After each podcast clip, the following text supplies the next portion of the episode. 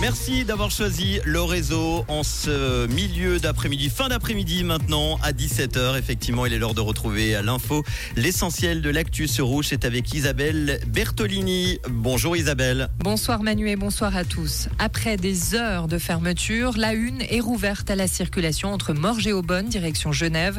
Ceci depuis 16 heures environ.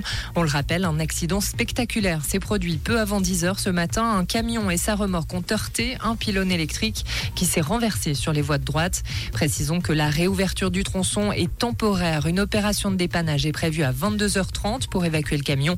Opération qui nécessitera de fermer le tronçon à nouveau. Des protections menstruelles vont être mises à disposition gratuitement dans les gymnases vaudois. Le Conseil d'État a annoncé cette décision aujourd'hui et d'ajouter qu'il étend la mesure aux établissements d'aide aux personnes précarisées. Le coût du projet, 78 000 francs. L'initiative pour une redevance à 200 francs a officiellement abouti. La chancellerie fédérale l'a annoncé aujourd'hui. 126 000 des signatures déposées sont valables. Rappelons que l'initiative demande que la redevance SERAF pour la radio et la télévision soit abaissée de 335 à 200 francs. Texte qui fait suite à l'initiative Nobilag qui avait été rejetée par 72% des votants en mars 2018. Et la Suisse, comme d'autres pays du Nord, ont violé le droit international. C'est en tout cas ce qu'estime un comité de l'ONU. En cause, le refus de ces pays de lever la propriété intellectuelle sur les vaccins contre le coronavirus. La levée des brevets n'est survenue en Suisse que deux ans après le début de la pandémie. Stan Wawrinka va fouler le corte de l'US Open ce soir. Le Vaudois entamera son match du deuxième tour à 19h. Il affrontera l'Argentin Thomas Martin Echeverry.